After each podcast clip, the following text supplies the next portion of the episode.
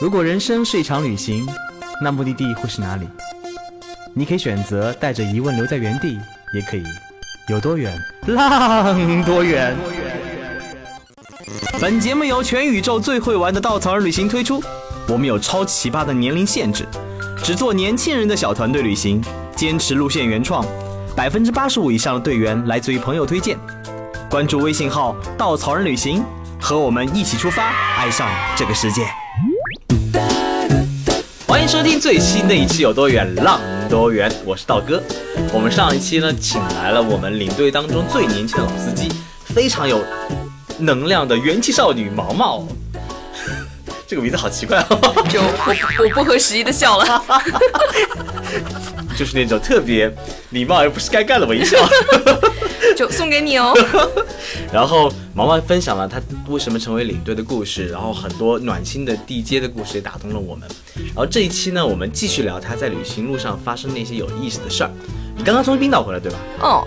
有没有有没有觉得冰岛是一个很神奇的国家？嗯，就我其实最开始的时候，我对冰岛是没有期待的。嗯嗯，然后我最开始的时候，就是都同时我在跟宝哥哥在聊冰岛要怎么带的时候，我本来想的是，就是因为冰岛出了名的天气差，你要在冰岛碰到好天气的话，那真的是你上辈子修来的福分。我不知道大哥有没有分享过我曾经带冰岛的故事。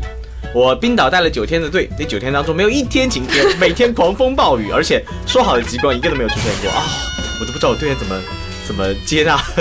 我和接纳冰岛的，而且玩的还很开心。我们回来后后来回来成了很好的朋友，所以冰岛就是这样出了名的极端天气。而且当时我还跟队员打预防针的时候这么说的：冰岛嘛，就来感受这种极度天气的极致天气的。结果每天那么极致，我都自己不好意思。对，因为我知道就是我道哥的这个故事嘛，所以我最开始在冰岛在准备的时候，我就已经把这条线就归结为一个，就是我们去感受抑郁症患者的世界。对，因为都是天阴阴的嘛，你知道，就是天气又不好，天气不好的时候，大家干什么呢？大家就会乱想，乱想的时候就可能就是就是，我就想这其实是一条抑郁症患者的体验之路。我本来是这样子定义的，然后没想到，哎呀，老天真的是不给我机会让我去感受一下抑郁症患者。我们的冰岛天。气，嗯，我不能说是完美吧，应该是说是我带队以来最给我面子的天气。我们整个九天的行程，除了第一天的话会是有一点点阴天，稍微有一点点冷，然后第二天正式从车上出发的时候是鹅毛般的大雪，在四月二号，鹅毛飞雪，然后积雪达到十五厘米那么厚。然后路上面就真的是开启了白内障模式，就是能见度真的是就就三四米的那种状态下。然后下午的时候突然间守得云开见月明，然后之后的每一天天气真的是我们要什么来什么。我们说我们要看极光，然后我们就看了时间点，那大概十一点多，那我们就去呗。等都没有等，我们一去，天上就开始极光在为我们跳舞，就一秒钟都没有等。然后我们要去看双彩虹，哎。去吧，去了之后双彩虹就在那儿等我们。然后我们要去冰川徒步，冰川徒步的时候也是整个那一段的话，也是当地我们的小哥说他这是他今年遇到了最好的天气。所以我觉得整个冰岛我们天气还是蛮好的。然后其次的话呢，我觉得这期节目要屏蔽我的，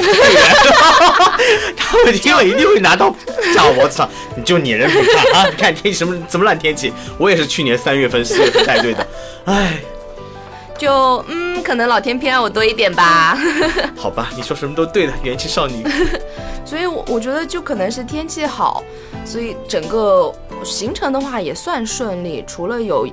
第一天极端天气取消了一个我们的一个小徒步之外，嗯，下午的时候探洞一出来，就是我们去探那个熔岩洞嘛，去进去之前还是阴的，探洞一出来真的是。满天云都没有，那个熔岩洞，我们在门口站了一分钟，湿到内裤里，在下面整个人冷到哆嗦，三十分钟、四十五分钟时间，我整个人就就是在发抖。哎，你说那个徒步，我也是淋湿两层，好吧？我们那一个是因为下雪太滑了，没有办法走，所以我们那个图是取消了。洞里面外面是风大的，但是我让队员在车上面，所以就只有我在外面吹风，我在风中凌乱，他们在车上面看着我。然后下午出来。探洞一出来，整个天气非常好。下午我们去呃黑沙滩嘛，就是那个野的黑沙滩的时候，就是在雪山映衬着雪山，然后在那个就草垛子上面，我们还 我们还跳了海草，就是那个抖音上面很火的那一个，我们还跳了海草，录了小视频。然后之后这个这一个舞啊，就伴随着我们整个这一路。我们不单单是跳给了山，跳给了海看，我们还跳给了其他人看。冰岛人民，对，我们还跳给冰岛人民看。然后回来那一天，从我们呃结束去到去路上哦，草帽山。对，草帽山。那天我看到群里的照片，我整个人都不好了，就记住到咬牙切齿。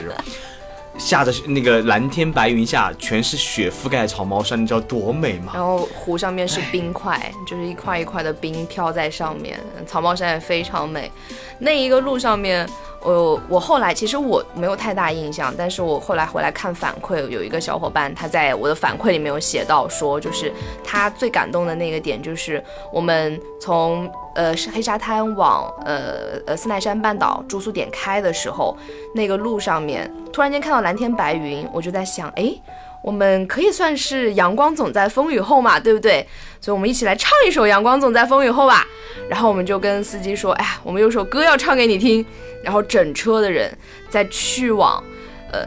酒店的路上面，看着皑皑的白雪。洒落在就是真的，真的是可以说是老天抖落了一地碎银，覆盖在那个大地上面。我觉得就像奥利奥，就是麦旋风，你知道吧？大家吃过？麦当劳的奥利奥麦旋风嘛，就是那种感觉，就是白里面有着黑色的泥土和石块，在整个路上面全部都是这样子的景。我们一路上面高歌“阳光总在风雨后”，唱到了我们的酒店。所以那个当下，我觉得还是蛮蛮有趣的一个点，就是那个那个时候我们也是第二天嘛，大家开始凝聚在了一起。然后同时，因为我们唱歌嘛，然后我们的司机的话呢，也给了我们一些反应。然后我们突然间发现，我们的司机是一个很逗逼的人。冰岛人都特别可爱，特别可爱，超萌的。他，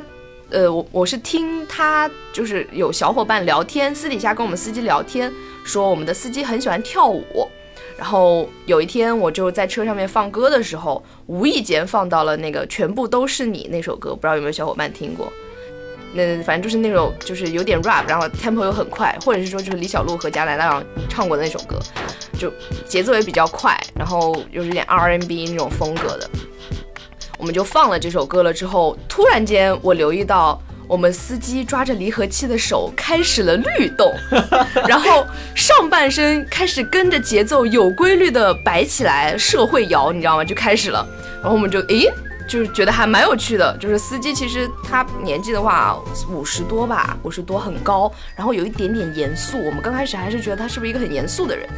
然后就觉得诶还蛮有趣的，然后我们就开始后来就跟小伙伴说了，呃小伙伴也发现了，我们就开始就是也不能说是玩儿吧，就是测验，我们就说不如我们试试看不同的中文歌，看他是什么反应。然后我们开始点歌，有小伙伴就是点了周杰伦呐。然后林俊杰啊，还有陈粒啊，我们就每一首歌去试，就是看司机对这首歌有没有反应。结果我们试了一路，最后的结论就是我们的司机还是最喜欢全部都是你。然后 那天结束了之后，最有节奏感。是的，我们又把这首歌放了一遍。最后结束，司机就跟我说：“哎呀，那首歌真的很好听啊，非常好听啊，这是我听到最好听的中文歌。”然后他他跟我反馈了这件事情，我们就觉得还蛮好玩的。哎，我突然想到一个也是关于司机听歌的故事，就是，呃，我在美国的一个司机是个大男孩，他很喜欢唱歌，他手机里是各种各样的什么迪士尼的音乐，还有包括各种名，他都会跟着唱。然后有一次我无意中放了《夜空中亮的星》，放完以后，他整个人就是那种鸡皮疙瘩起来了，开始就跟着乱吼。然后那一路上那晚那晚上半个小时，我们放了整整半个小时这首歌，就是他特别特别的喜欢这首歌，然后硬让我拷给了他。靠了他以后，最天最后送我们走的时候，就用最大喇叭唱给你们听吗？放给了，同时唱给了我们听，作为又作为告别。哇，那些女生哭的跟什么一样？我觉得应该很帅吧？那还蛮帅的。那颜值是关键。然后说到冰岛司机也是，我上次冰岛司机可能六十几岁了，然后也特别严肃。就刚开始他可能比较矜持，因为冰岛人特别可爱，他可能都不太好意思。然后呢，前两天都是比较严肃，第三天开始就每天。开始跟我们队员聊天，他怎么聊？他把手机拿出来给我们看他的女儿、孙 女儿，看各种他之前开拍过各种照片，就特别笑着望着你说。他英文很好，因为冰岛人几乎是，虽然英语不是母语，但是基尔基本上就是母语状态了，每个人非常流利。嗯，是的，他们英语都好好。对对对，然后他基本上就是跟我们聊天，开始讲他的家庭故事，然后到后面就成了很好的朋友。我很喜欢很喜欢冰岛人，觉得很可爱性格。对，我也觉得他们就是，我觉得不单单是冰岛人，他们本地人性格很好，就觉得在冰岛工作的人性格也非常好。就是我们冰川徒步嘛，不是有一段冰川徒步，然后我们那天天气也超赞的。那天我们一去到的时候，我们是十加上我十六个人，我们有两个向导，向导就跟我说：“哎呀，你们真的是选了一个天气最好的时候来冰川步，所以今天应该会很有趣。”然后我心里就想，嗯，肯定很有趣啊，因为你遇到我们，我们更有趣啊。然后，但我没有说这个话。我去冰川徒步的时候，我带了一个小音箱，带小音箱，我其实准备的就是那种，就是也不是说是 disco 吧，应该就是大家可以脑补一下，你们在夜店听到那种很有韵律、很有节奏的那种歌。我就在最开始的时候，我就开始放，然后我一放歌，我们那两个，一个是嗯意大利的向导。另外一个就是荷兰的一个向导，荷兰的小哥，哇，荷兰小哥非常帅，你知道吗？我们我们团的女孩子被他迷得不要不要的，就一开始放歌了之后呢，就是他们就很嗨，他们就开始就开始有有情绪了，你知道？整个在路上面，我们一一直放着歌，就可能跟着节奏，然后再随着那个脚步，尤其是穿了冰爪之后，我们的鞋跟冰面接触的会有会有那种嚓嚓嚓的声音嘛。尤其是在这种节奏感极强的情况下，又去听这种脚步，其实很容易是有让人会有那种想要跳舞的欲望的。所以，我们这一条线在最开始的时候，我们一群人在走在冰上面就已经开始在社会摇了，你知道吗？就感 就整个那一条冰川徒步，因为我的音箱，我们开始了夜店模式，在整个在徒步。然后，特别是高潮是在哪里呢？我们有一个冰洞，然后那个。呃，DJ 也很好，那个向导也很搞笑。他说：“你们先等一下，在外面等等一下，我先进去看一看。里面有条龙，我怕那个龙吵醒了。对我先去看一下那个龙睡着了没有。你们先在外面啊，然后把声音稍微关小一点。然后我就关小了之后，我们就站在外面，其实有点尴尬嘛。然后另外那个卷毛的小哥，哇，他真的是就是分分钟就爬到了那个冰洞洞上面，然后在那里俯瞰我们。我看着他，我就觉得在想，突然间脑里闪闪出来一个念头，说：哎。”不如我们给你跳个舞吧，然后我们就一群人开始，我们就在那里开始给他跳海草，你知道吗？就十六个人开始在那，他在那个冰上面站在很高的一个点，在那俯瞰我们，然后我们一群人在下面跟他海草海草海草，还在跟他给他跳海草，然后他自己也在嗨了，然后在冰上面还跟我们在那里舞蹈，然后在那里说，哎呀，我能拍个照吗？然后这个时候。那个从就是去看龙有没有睡醒的那个人，那那个那个意大利的那一个向导出来了。他说：“哎呀，龙已经那个他我已经跟他说了，我的朋友来了，让他稍微去别的地方睡，他已经走了，所以我们就进去吧。一进去那个洞，嗯，我不知道大家有没有那种感觉，就是一般你外放音响的话，在密闭的空间，它其实因为有墙壁的阻隔，它收音会更好。”一进那个洞，伴随着音响，然后那个节奏感的音乐一出来，然后冰洞的话，阳光照进去，它是会有那种淡蓝色的那种色彩效果的，哇，就是完全就是夜店，你知道？就每个人都在说，这个时候手上应该拿一听啤酒，然后我们就开始在那个冰洞里面就开始，真的就像蹦迪一样，在下面就开始跟着音乐在那里嗨。然后那两个向导刚开始就看着我们，傻看着我们，然后就后来就是被我们鼓动的一群人在冰洞里面在开始在那各种社会摇。然后之后出来了之后，我们慢慢慢要继续下面的嘛，继续慢慢进行下面的走的时候，我们也是一路就是火光带闪电的，所有的人都开始随着节奏在那里开始不停的律动。刚开始的时候就只有我们，因为其实那一块儿还是会有很多其他的团队嘛，其他团队因为我们声音比较大，然后路过我们的时候就会有一些老外团，他们听到我们的节奏在那里响的时候，他们自己跟着我们旁边，因为我们一群人在那里晃，他也就开始跟着我们路过我们的人。只要是路过我们的其他的所有的其他游客，都会跟着我们的节奏一起晃。我觉得当时真的是超逗的。结束了之后呢，就大家还有点意犹未尽嘛，我们就在想说，哎呀，一直放的时候，因为中文歌其实很少会有那种很韵律感特别强的，其实那时候放都是英文歌，就想的是，哎呀，要不然最后中文歌收个尾，我们就想的是，要不然放首当吧。然后我们就一群人在最后的时候。站在那个就是冰上面，就是呃，在去往停车场的路上面，就给我们两个向导唱了一首《当》，我们一群人唱了一首《当》给到他，然后当下那两个向导就非常开心，他就说，就是他说在最好的天气遇到了他这今年带队最好的一群客人，他觉得他很开心，他非常喜欢我们。所以我觉得还蛮有趣的。其实这点也让我很很有意思，就是嗯，国外的那些工作的人，其实你想，他每天带队做同样的事儿，都是带人上冰。然后可能走的路也是一样的，做的事儿也是一样，说的话也是也是一样，就类似于我们经常看到工作，比如说什么收银台啊，比如说呃售票员等等等等。但是你可很可能在中国里面看到每个人板着个脸，就像你欠他什么一样。但在国外你会发现很多的人他很享受那个过程，因为既然是重复的工作，我干嘛还让自己难受呢？就他们每个人很享受当下，很有生活的热情，这点上是我很让我感触的。就是说，如果我在做。重复工作的时候，我有没有这样对生活的激情去面对它？而且我觉得在国外有一点很好的是，就是其实我们国人的话，还是跟陌生人之间，就是陌生人之间打招呼会有抵触情绪的。但你在国外根本不会，就是随随便便你进个电梯，就可能电梯里面你先进来的，你在六楼，你从六楼往下走要去到一楼。五楼进来一个老外，他看到你在，可能是早上去吃早餐的时间，他就会很自然而然跟你打个招呼，说声早上好。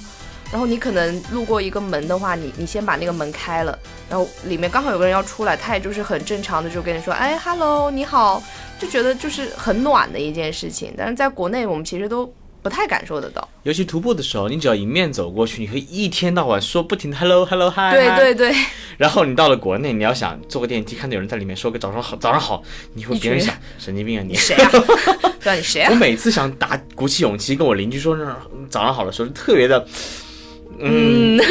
就说不出口。我觉得环境也造就了这样子，其实中国人有时候有点害羞或者不善于表达。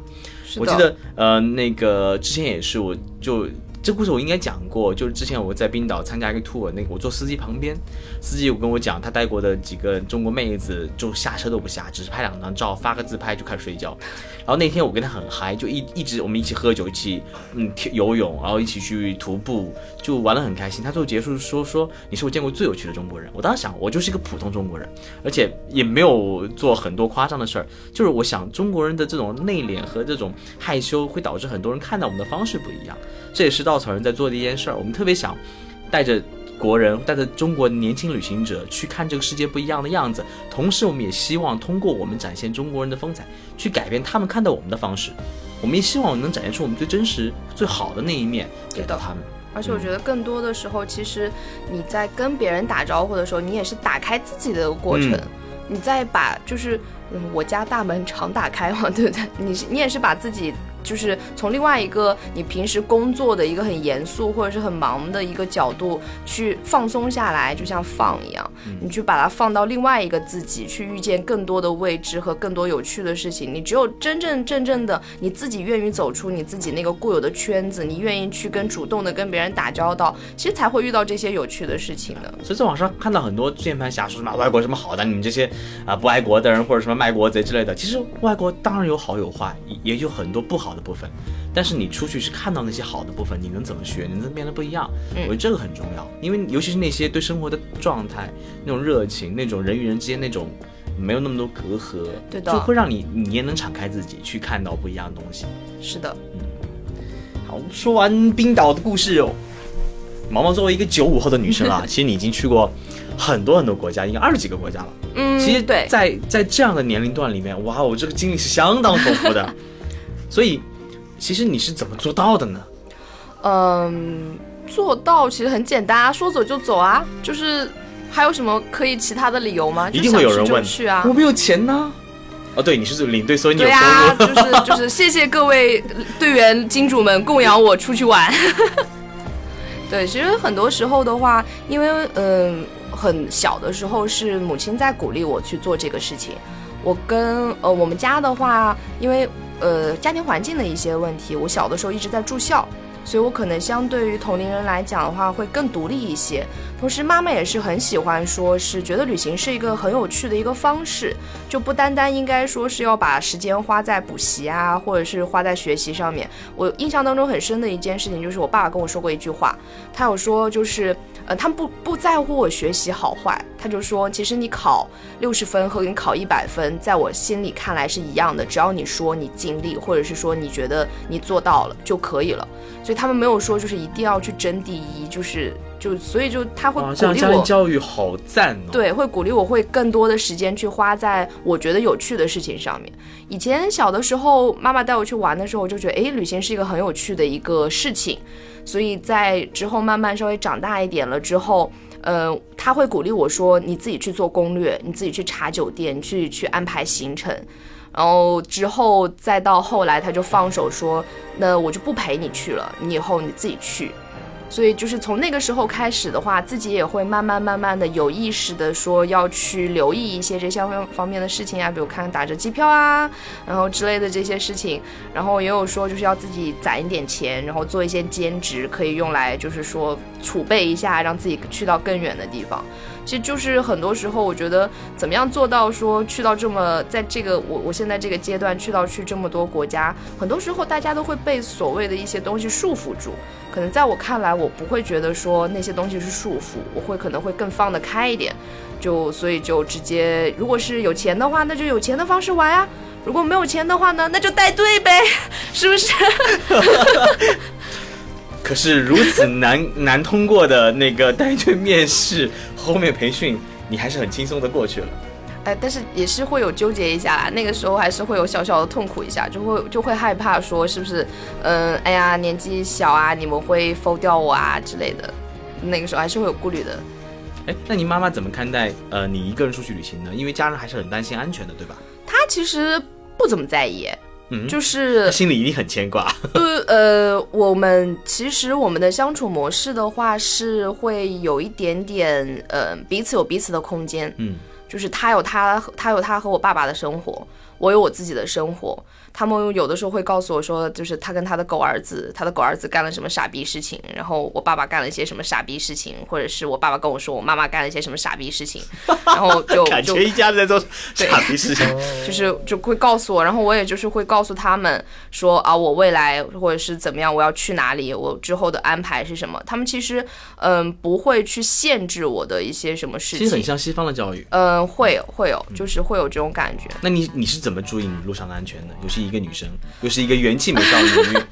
我其实说白一点，我还蛮胆小的，就是某一些方面的话，某一些方面我会会我会警惕很多，就是尤其是、哦，这是很好的一个建议，心存敬心存敬畏，才是让你最安全的方式。但是这不代表说你要封闭自己。嗯嗯，你要你要知道，你要知道潜在会有一些什么因素，你要把自己的 WiFi 开到最大的同时，也要去享受这一个过程。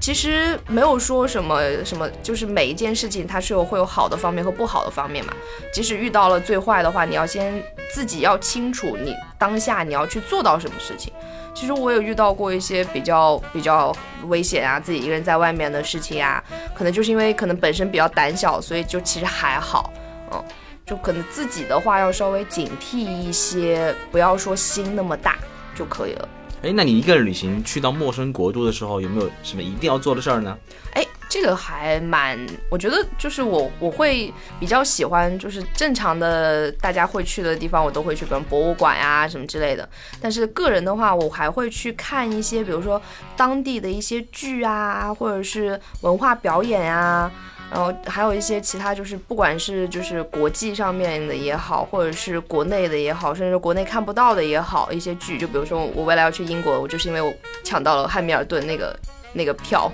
就是因为一张票去英国，所以就是，但是我个人比较有私人的一个特就是特质，我每到一个地方我都要去的，就是我会每到一个地方去看一场当地的电影，就一定要去当地的电影院，而且不是说是看英文片。而是要看当地他们本土的一部电影，跟当地人一起去听去看那一部我根本看不懂，或者是我根本听不懂的一部电影。我觉得这个还是还蛮就是个人的一个体验，我其实还蛮推荐大家去的，因为很好玩，非常有趣。每一个国家的电影院它都会有不一样的体验给到你。嗯，如果是就是我印象比较深的两个吧，应该是说，首先第一个是在泰国，因为泰国是我。第一次自己一个人出去的国家，也是我第一次出国去的地方。嗯，那个时候在曼谷，零几年啊，零七零八，十年前吧，大概是在。然后呃，去到了之后，我就去买了一场，我已经忘记那部电影叫什么了，反正我也不知道它叫什么，我也不知道，就是讲是讲一部喜剧片，是跟亲情相关的。进去了之后，莫名其妙的那个电影那一场爆满，当然厅比较小啦，那场爆满，哦，我就自己摸到了自己的座位，坐在了那里。突然间，我就是响了一首歌，所有人起立，我就惊呆了，我就莫名其妙看，因为那个时候灯已经关了，然后屏幕上面开始出现，就是就是有些歌词啊，然后什么之类的，就所有人起立。我想了想，哎呀，让入乡随俗吧，那就站起来吧。站起来之后，所有人在大合唱，我就懵了，我就在想，为什么在电影院要合唱呢？然后我就莫名其妙的看着周围的人。后来可能因为我的表情太奇怪了，就是旁边有一个很心地善良的小姐姐，她就跟我说啊，这个是嗯泰国的一个当时的一个习俗，就是在电影院他们是要唱国歌的。然后后来那个国歌唱完了之后，他们的那个国王出现了，出现在了电视屏幕，就是电影屏幕上面，然后开始跟他们讲话。虽然我也不知道他讲的是什么，但我觉得大概猜可能就是我们像我们消防出口在哪里啊，注意一些什么东西之类。但当然是我猜的，啊，因为我也听不懂，我也不知道是什么，就开始跟他们讲话。说不定在讲我们泰国的核心主义价价值观。嗯，有道理，有道理。如何成为四有青年之类的。所以就是就是他们开始讲话了之后，讲完话了之后，所有人就是真的是很很恭敬的看着他的那个国王，然后国王看完了讲完话了之后，大家开始坐下来，预告片都没有，就直接开始了正片。所以我觉得那个时候还蛮蛮奇特，因为真的你知道一群人在。电影院里面唱国歌，那你应该去印度看一看哦。那个我没有去过，我还蛮想去的，真的。印度不光唱国歌呢，还会扔鸡蛋。是的，是的，是的。我觉得真的是啊，那个体验真的是，我当时都觉得还蛮逗的。然后还有一次的话，我觉得还算是有趣的，就是在马尔代夫的时候。哦，马尔代夫是我一个人去的，就是。喂，如此好的蜜月旅行地，为什么一个人去呢？就所有人都会问我这个问题，就是。嗯，我先简单说一下为什么我一个人去马尔代夫啊？就是当时的话，带斯里兰卡，我兰卡带了三次，三次，因为去马尔代夫的话，基本上都会在科伦坡转机，呃，科伦坡飞马代其实也就两个小时，而且非常近，我就想来都来了，那要不然去一下吧。然后问遍了我周围一圈的小伙伴，你知道，尤其是像我这种没有朋友圈的人，我甚至是为了找一个人跟我去马尔代夫，我都发了一条朋友圈。就是我什么时候去，然后时间是什么时候，我订的那个水上别墅是什么样子的，价位大概是多少，然后后来发现就真的是周围的人有时间的没有精力，就是没有钱，因为其实去马尔代夫住那个水上别墅的话，因为我还是 all inclusive 那一种，还是会有一点点经济的压力在的，然后有钱的呢没有时间。就实在找不到，我想咬一咬牙，我就自己去吧。但它好是好在，你在马尔代夫那些酒店的话，你订 all inclusive 那些房间，他一个人就付一个人的钱，两个人付两个人的钱。其实不是说是你一个人付的钱是住两个人的那种，他不是的。所以就其实，在经济方面就还好，就去了呀。去了之后，我本来的水上别墅大概是九十平左右。然后就是因为在办 check in 的时候，我跟我的管家聊天，我的管家就在很惊讶，就说为什么你一个人来？因为那个岛上真的是只有我一个人是一个人去的，他就非常非常的惊讶。他说他在那个那个酒店工作了大概五六年，第一次遇到自己一个人去的。然后我其实跟他说就找不到人啊，但是我也很想来啊，那就只能一个人来了。他说哦这样子啊，那既然是这样子的话，我看你那么可怜，我帮你升个房吧。就把我从九十平的那一个呃水上别墅升到了一百八十平的水上别墅，你知道我整个人都要吓死，因为那边黑啊，大半夜的时候你一个人睡在海海上面，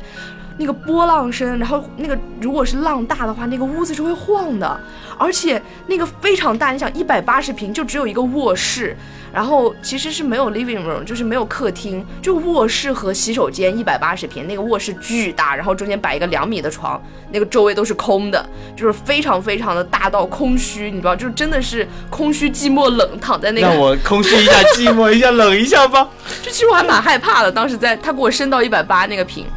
然后之后。我后来早上去吃早餐，因为它 all inclusive 的话是早餐、午餐、下午茶、晚餐，然后还有晚上的 bar 都是全部包含在里面，然后还有什么浮潜啊、风帆课啊、去其他岛上去玩啊这种全部在里面的嘛。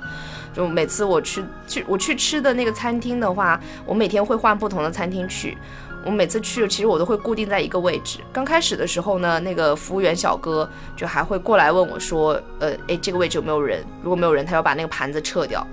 然后再到后来，那个小哥就是只要看到我去，他就默默的去那个桌子上面把那个盘子对着看撤盘子，然后就开始给我给了我一个就是 wink，你知道吗？就是你懂的，我知道你来了那种感觉。然后再到后来，我我在那里待了差不多一周嘛。再到后来的时候，那小哥就已经耐不住了，就是开始跑过来，在工就是在他闲暇的工作时间跑过来跟我在闲扯，就开始跟我聊说，哎呀，他们这边遇到什么人啊，他平时的工作什么事呀，我觉得都还蛮有趣的。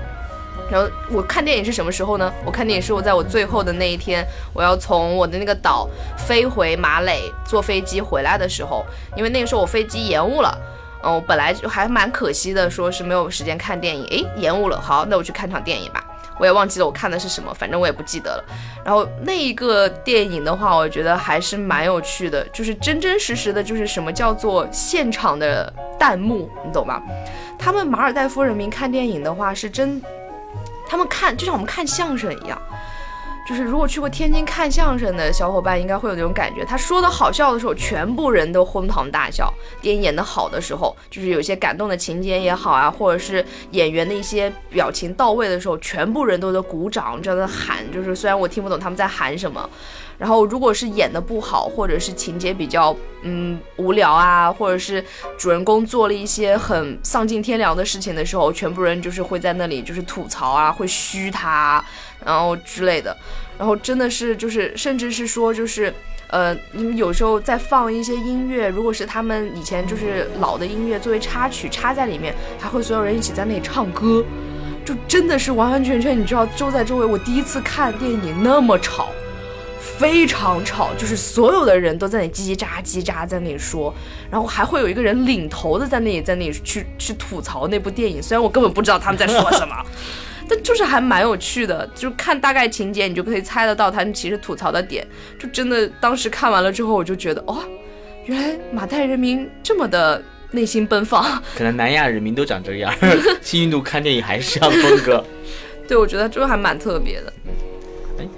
嗯，既然那么喜欢旅行，那旅行对你来说到底是什么呢？你觉得？旅行啊，嗯，生活方式、爱好还是习惯？我觉得，因为很多年轻人他其实像你这样的年龄，很多年轻孩子在忙着打游戏、谈恋爱呢。嗯，我觉得对于我来讲的话，旅行可能是一种生活方式和习惯吧。嗯，就我不会觉得说它是我，呃。就是兴趣的一个点，它只是就是我会每个月都会去一个地方，嗯，对于我来讲，这其实就跟吃饭一样，一日三餐那么简单。我没有办法在一个地方长时间，就是如果你让我回上海待很久的话，我会觉得有点无聊。但是就是每个月都去到不同的地方的话，就是我觉得这是一个很正常的事情，对于我来讲。然后同时也会很丰富，我觉得是一个嗯个人经历也好，或者是我看待世世界的角度也好，是一个很有趣的一个让我成为更好的人的一个方式。就印象很深的是，嗯，以前最开始的时候跟我一批的有一个领队，就我们一起培训，然后我们一起成为领队。他有跟我说，就是，呃，最开始的时候，就是见到我就觉得啊，就就知道我小，然后就是觉得就姑娘就是呃是小姑娘，但是是有一些想法的小姑娘。然后后来这几年，不管是带队自己出去玩也好，这些旅行经历之后，我们其实很久没有联系，因为他在杭州，他平时带队都是从杭州那边走，我们基本上不在上海会碰到。呃，再一次碰到，就上个月碰到的时候，在在简单的聊了之后，他就他是这样形容，他说他觉得通过嗯，不管是跟稻草人也好，还是我自己的旅行也好，他觉得我的这种生活方式让我从一个单薄的纸片人变得更立体了。嗯，我觉得可能这也是旅行带给我的一些感受吧。哦，单薄的纸片人变成一个立体的 小纸人儿。然后，那最近会给自己什么安排新的目的地呢？或者说，叨叨有没有给你安排新的队要带呀？嗯，最近的话安排的队是在五月五月呃五一的时候会带一条扬州短线的扬州，然后五月底的话会去考核西藏。嗯，自己的安排其实目前只安排到了嗯六月初，呃，准确来讲应该是六月底六六月底七月初这样子。未来的话，我会嗯，刚刚有提到嘛，就是因为一张一张抢到了一张票而而去英国。对，我们跟小伙伴约了说去英国，我们在英国待十天，每天晚上是一部剧，就是各种，就是嗯获奖的那一些啊，或者前年的最佳影片，大前年的最佳影片，就是各种呃话剧也好，音乐剧也好，因为我我们很喜欢这些东西，然后就会去呃英国，然后同时也会去比利时。嗯，去比利时看一看，嗯，然后之后的话呢，六月底的话，就是我安排了一个徒步。这一个徒步的话，也是我们很资深的一个，就是驻扎在甘南的那个离哥，应该小伙伴也有听过他，就离哥他自己组的一个徒步，我们会去山里面徒步，徒步一一一个一个多礼拜吧，十天左右，对，掐头去尾十天，唉，我都不知道自己能不能走得下来啊，就是感觉看到那个群里面的人都觉得大家体力好好啊。我跟你讲，刀哥，呃，六月底要去走那个欧洲的环勃朗峰，哇哦，我走之前呢。参加这个小菊之前呢，我什么都不知道，就以为哎走走路而已，能多累。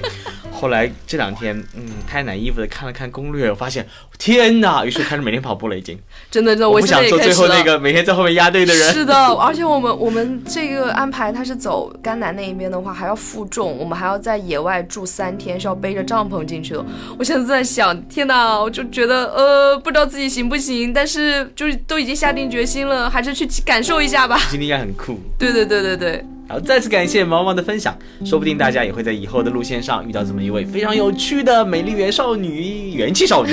也是我们九五后领队。这期节目到这里，我们下期再见。再次感谢毛毛，拜拜。